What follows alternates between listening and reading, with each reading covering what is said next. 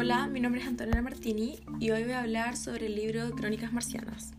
Ya, eh, ¿de qué se trata este libro? Para poner en contexto, esta historia comienza con el señor y la señora K, una pareja de marcianos, conversando sobre un extraño sueño que había tenido su esposa, donde llegaba una nave en la que venían personas de piel blanca, el cabello oscuro y los ojos cafés, describía ella, a lo que su esposo le decía que eso era imposible porque ellos no existían, ya que ellos al ser marcianos no acostumbraban a ver este tipo de rasgos entre su humanidad. Luego, todo el resto del libro trata y narra la llegada y la colonización de los seres humanos al planeta Marte, cómo trataron con los marcianos, etc. El autor de este libro, Ray Bradbury, nació el 22 de agosto de 1920 en Waukegan, Illinois, Estados Unidos, y falleció el 5 de junio del 2012 en Los Ángeles, California. Fue un escritor estadounidense de misterio del género fantástico, terror y ciencia ficción, famoso y principalmente reconocido por su obra Crónicas Marcianas, publicada en 1950, y la novela distópica Fahrenheit 451, publicada en 1953. Un análisis del capítulo 3 del libro, Noche de Verano. Describe una tranquila noche en el planeta Marte donde cientos de marcianos se agrupaban en distintas galerías para escuchar a sus músicos favoritos. Una joven marciana, sin darse cuenta, estaba cantando en inglés, lo cual los sorprendió a todos, ya que era un idioma que no conocían o no entendían al 100%, y dice que la marciana tapándose la boca salió corriendo del escenario.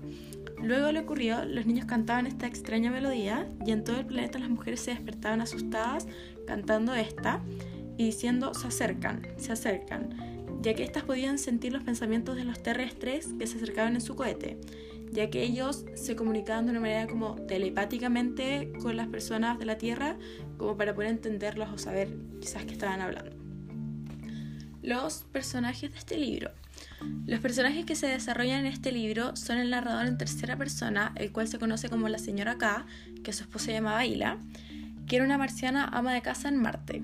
El esposo de esta se le conoce como el señor K o simplemente Il, él es práctico y tenía un mal genio y sospechaba de, que, la señora K sueñe con el capitán Nathaniel York. Este personaje es el capitán de la primera expedición, aparece solo en los sueños de Ila como un hombre seductor y atractivo.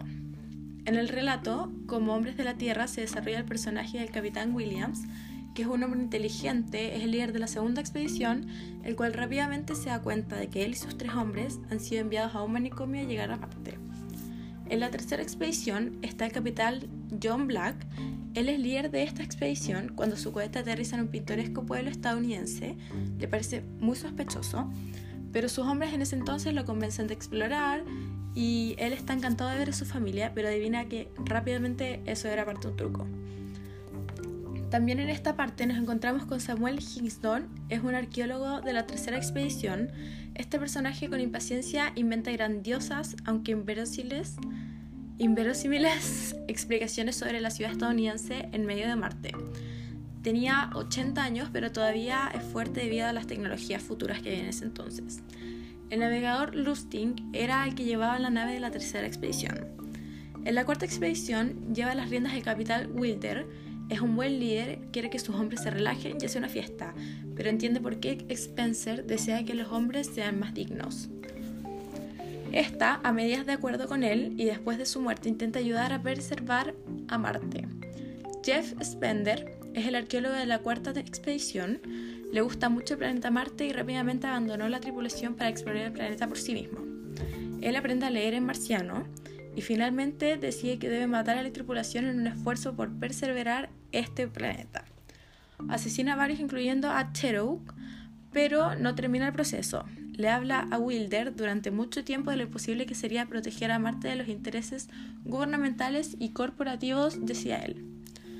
Sam Parkhill es un miembro de la cuarta expedición, es lo opuesto a Spender, es un hombre violento y descuidado. Él está ansioso por conquistar el planeta marciano y era lo único que le interesaba. Otro personaje que conocemos en esta historia es Hathaway, es médico geólogo de la cuarta expedición. Él y su familia no abandonaron Marte cuando comienza la guerra en la Tierra. Cuando el resto de su familia muere y él está completamente solo, construye réplicas de robots de los miembros de su familia muerta. También tenemos al personaje de Bills, que es un miembro de la cuarta expedición, es odiado por Spencer. Cherokee también de la cuarta expedición, él dice que simpatiza con los marcianos, pero aún así se enfrenta a Spender. En el relato de la Mañana Verde está Benjamin Discol, que es un hombre simple, viene a Marte para ser un trabajador, pero casi tiene que regresar por problemas con el oxígeno. En la reunión nocturna está Tomás Gómez, es un colono temprano, es poético, cuando piensa para sí mismo. K. era un marciano, es amigable y tiene un profundo amor por el tipo de festival que describe a Gómez. Pop era un anciano que trabajaba en una gasolinería y cree que la gente debería tomar a Marte tal y como es y apreciarlo por ser diferente. En el camino, en el medio del aire está el señor Tis, es un vendedor racista de color blanco, está sorprendido de que los negros planeen irse y él trata de detenerlos con contratos, pero sus amigos lo convencen de que finalmente los deje ir. Belmer debe al señor Tis 50 dólares. Silly trabajaba en la tienda de Tis, era un hombre joven y espera comenzar su propia ferretería en Marte. El análisis del libro. Los temas que se tratan en el libro son de guerra, la autodestrucción del hombre, porque ellos llegan a un nuevo planeta y son muy respetuosos con esta cultura que ya tenían ahí. O sea, quieren inculcar sus propias reglas, en el fondo ellos instalarse. No les importaba em, nada más que imponer su nueva vida en Marte. También se habla del racismo, ya que como se puede ver en un capítulo, las personas blancas no querían dejar ir a las personas negras a Marte porque ¿quién se iba a ocupar de sus cosas? decían ellos. O sea que los tenían como esclavizados por lo que no querían que se fueran. Y por último, de lo pequeño que resulta el ser humano en comparación con la naturaleza y el universo, ya que ellos llegan a un nuevo planeta que ya tenía su propia civilización, idioma, religión, etc.